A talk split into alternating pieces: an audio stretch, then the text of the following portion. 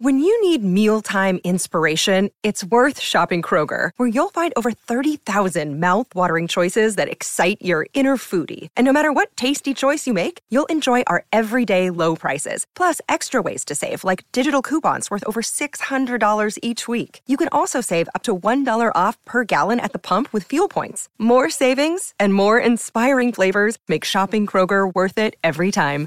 Kroger, fresh for everyone. Fuel restrictions apply.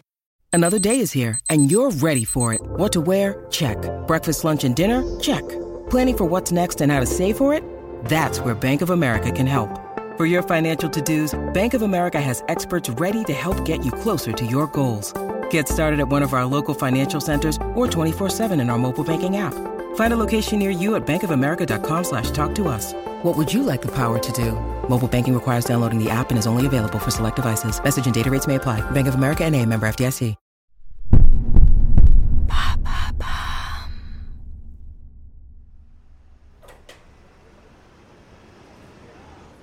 En Allemagne, l'été 1959 est particulièrement chaud. Priscilla Beaulieu s'ennuie.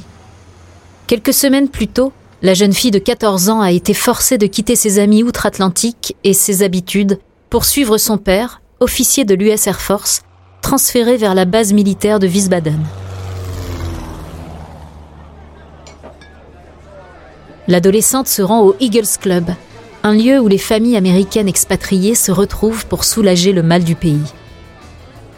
À des milliers de kilomètres des États-Unis, c'est un refuge réconfortant. Lorsqu'elle pousse la porte, une sensation chaleureuse la saisit. Ici, les gens parlent sa langue maternelle. Tout lui est familier, des snacks jusqu'au jukebox. Alors qu'elle sirote un Coca-Cola, un jeune homme d'une vingtaine d'années s'approche d'elle. Il se présente Curry Grant, américain, également enrôlé dans la Air Force. Après quelques minutes de conversation, il lui lance avec un sourire Ça te dirait de rencontrer Elvis Presley?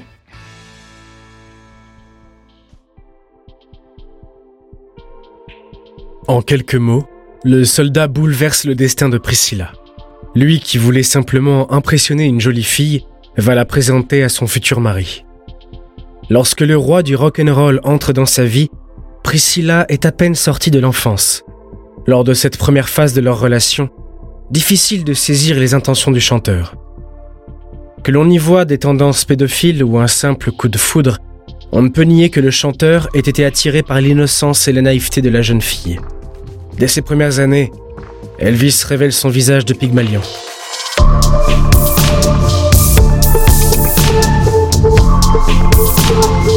Vous écoutez à la folie pas du tout. Il y a des histoires qui ont défini notre vision de l'amour avec un grand A. Mais au-delà de la romance, il existe un envers du décor qu'on ne connaît pas toujours. Dans ce podcast, plongez dans les plus beaux moments d'amour. Comme dans les pires. Dans cette nouvelle saison, nous allons vous raconter l'histoire d'amour d'Elvis Presley et Priscilla Beaulieu. Entre gloire et paillettes, la relation entre le roi du rock et son épouse a passionné la presse people. Mais dès l'adolescence, Priscilla a été enfermée dans une véritable prison dorée, où les mensonges et la manipulation étaient monnaie courante. En quatre épisodes, découvrez comment leur histoire est passée d'un flirt adolescent à un mariage chaotique.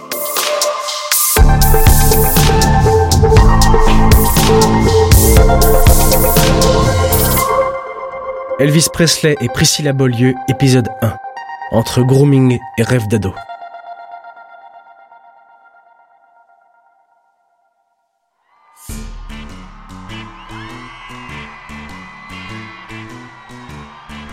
Dans l'Amérique puritaine des années 50, le style Presley électrise les foules.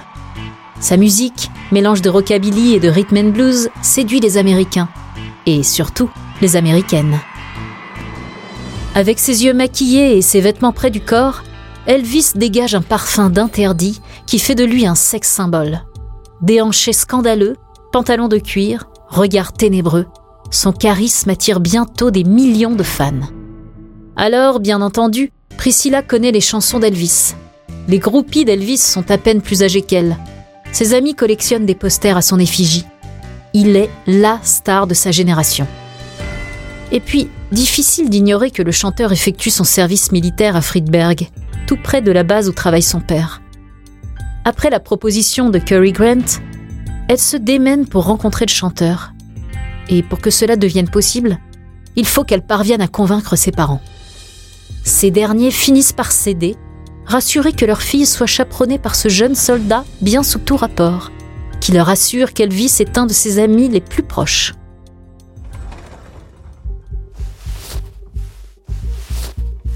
Le jour tant attendu arrive enfin. La jeune fille est tellement excitée qu'elle n'a pas dormi de la nuit. Priscilla retourne sa garde-robe désespérée. Rien ne semble à la hauteur de l'occasion. Elle finit par choisir une robe bleu marine et des souliers blancs, en se disant qu'elle ne peut pas se tromper en misant sur la simplicité. Lorsqu'elle regarde son reflet dans le miroir, sa tenue n'a rien changé à son âge. Elle a toujours 14 ans et Elvis en a toujours 24. Elle n'espère pas faire grande impression. En vérité, la question de la séduction n'aurait même pas dû se poser. Cary Grant a promis d'organiser cette rencontre, qui a finalement lieu chez le chanteur. Quelques jours plus tard, la voiture de Curry se gare devant une maison à l'allure ordinaire, entourée par une barrière blanche. Une affiche est placardée sur le portail et on y lit en lettres rouges Autographe autorisé entre 19h et 20h. Un groupe de fans attend patiemment à l'extérieur, espérant apercevoir Elvis. Mais elles n'auront pas la même chance que Priscilla. Priscilla descend du véhicule et marche jusqu'à l'entrée avec Curry et sa femme. Ils sont accueillis par Vernon, le père d'Elvis, qui les accompagne jusqu'au salon. Il est là, la légende sur papier glacé. Encore plus beau qu'en photo. Le King en personne, assis nonchalamment sur un fauteuil, un cigare aux lèvres. Curry lui présente Priscilla et sort de la pièce. À ce moment-là, on quitte le fantasme d'ado. Priscilla est immédiatement mal à l'aise. Avoir Elvis en chair et en os, sa gorge se serre et elle est trop impressionnée pour entamer la conversation. Elvis la regarde, curieux, et tente de briser la glace en bavardant sur des sujets sans importance. Lorsqu'il apprend que Priscilla est en troisième, du moins son équivalent américain, il la taquine et la traite de bébé. Priscilla se fâche. La glace est brisée. L'histoire aurait pu s'arrêter là. Une conversation innocente entre un chanteur adulé et une jeune fille impressionnable. Quelques chansons au piano. Et la photo dédicacée d'une légende de la musique. Le rapport de force est si déséquilibré qu'une idylle semble inimaginable. Mais c'est précisément ce déséquilibre qui attire le chanteur. Il aurait confié à son ami Rex Mansfield que Priscilla était assez jeune pour qu'il puisse en faire ce qu'il voulait. Priscilla rentre chez elle, enchantée, mais elle se dit qu'elle ne reverra sans doute jamais le chanteur. À sa grande surprise, Curry l'appelle à nouveau quelques jours plus tard et lui apprend qu'Elvis veut la revoir. Avant de poursuivre cet épisode, nous voulions vous remercier pour votre écoute. Si vous voulez continuer de nous soutenir, abonnez-vous à la chaîne Bababam Plus sur Apple Podcast. Cela vous permettra une écoute sans interruption. Ou bien écoutez ce message de notre partenaire sans qui ce podcast ne pourrait exister. Ne partez pas. On se retrouve tout de suite après.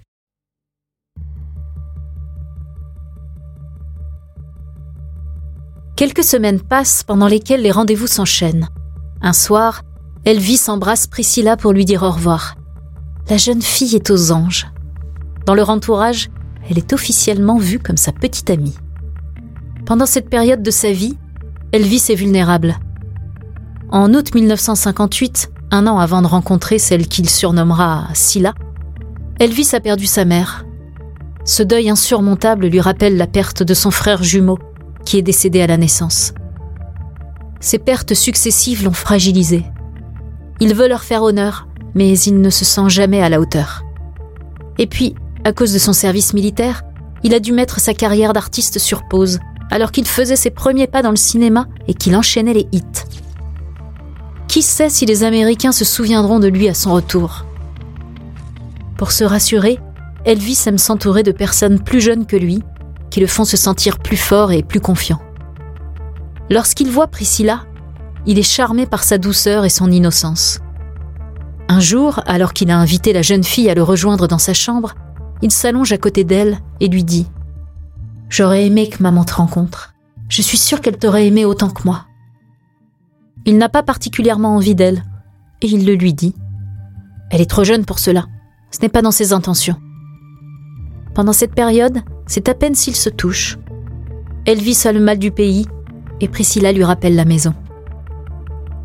Même si le sexe est heureusement absent de leur relation, cela ne veut pas dire que celle-ci a des bases saines.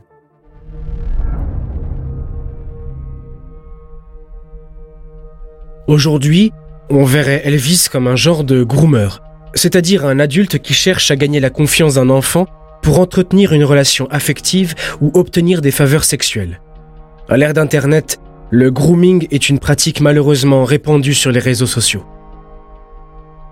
Dans le cas d'Elvis, son lien avec Priscilla semble plutôt de l'ordre du contrôle.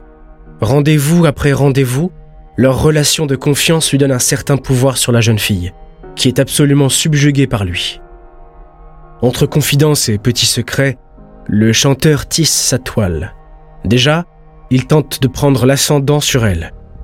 Priscilla laisse pousser ses cheveux, aussi longs que possible, comme il le lui demande. En Allemagne, Elvis s'est créé un microcosme composé de ses proches et de quelques amis de l'armée. Au quotidien, il traite effectivement Priscilla comme sa petite amie. Mais il n'admet jamais qu'une autre girlfriend l'attend aux États-Unis.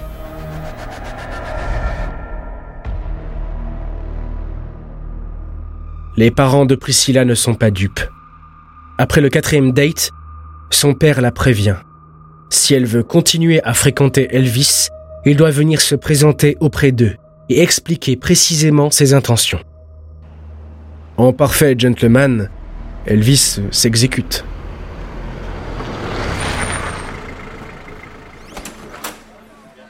Un soir, il gare sa BMW devant leur immeuble et vient se présenter avec son père, Vernon.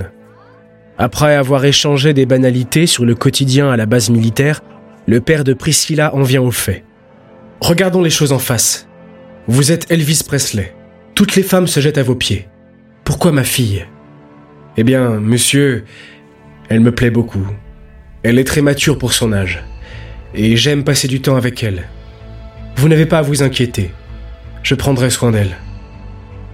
Les manières simples d'Elvis font tomber la première barrière qui le sépare de Priscilla, l'autorité de ses parents.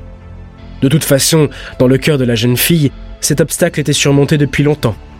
Après cette rencontre, elle ne laisse pas le choix à sa famille. S'il l'empêche de le voir, elle quittera la maison. À plusieurs reprises, Priscilla menace de fuguer pour retrouver Elvis. La stratégie du chanteur a déjà fait son œuvre. Pour être avec lui, Priscilla est déjà prête à leur tourner le dos.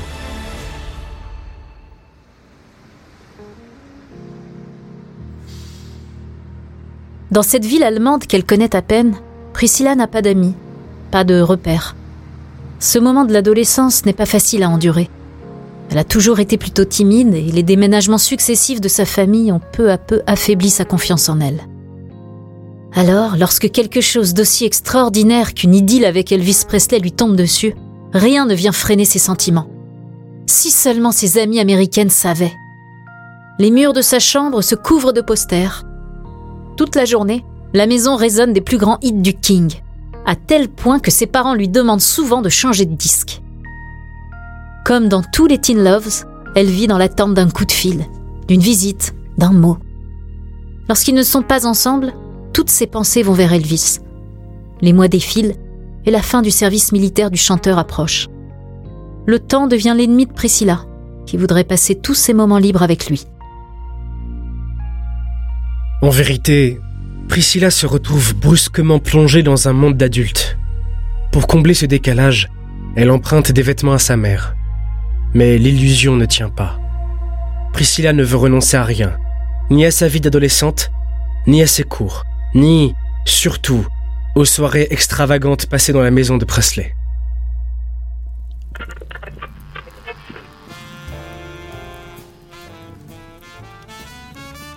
Un soir d'hiver, Priscilla se trouve dans le salon d'Elvis. Elle est arrivée un peu plus tôt que d'habitude. Alors que le chanteur est en plein cours de karaté à l'extérieur, le fauteuil devient de plus en plus confortable. Elle s'endort.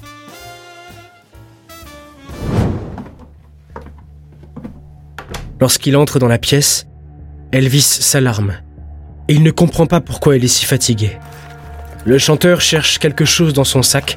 Un instant plus tard, il lui glisse une boîte de pilules dans la main. Avec le plus grand sérieux, il lui demande d'en prendre une dès qu'elle se sent fatiguée. Ces pilules magiques sont tout simplement de la dexédrine, une forme d'amphétamine, un genre de stimulant très proche de l'adéral.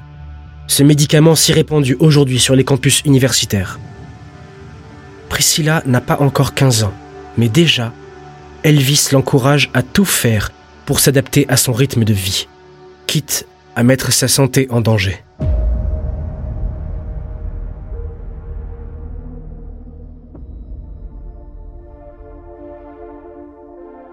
Lorsqu'Elvis quitte l'Allemagne en mars 1960, sept mois après leur rencontre, Priscilla est effondrée. Elle lui écrit toutes les semaines, sans vraiment d'espoir de le revoir, jusqu'à ce que l'impensable se produise en 1962. La star l'appelle et l'invite à le rejoindre à Los Angeles. Là-bas, loin de sa famille, Priscilla va se plier à tous les désirs d'Elvis, qui s'arrangera pour la façonner à son image. Et c'est ce que nous verrons dans le prochain épisode.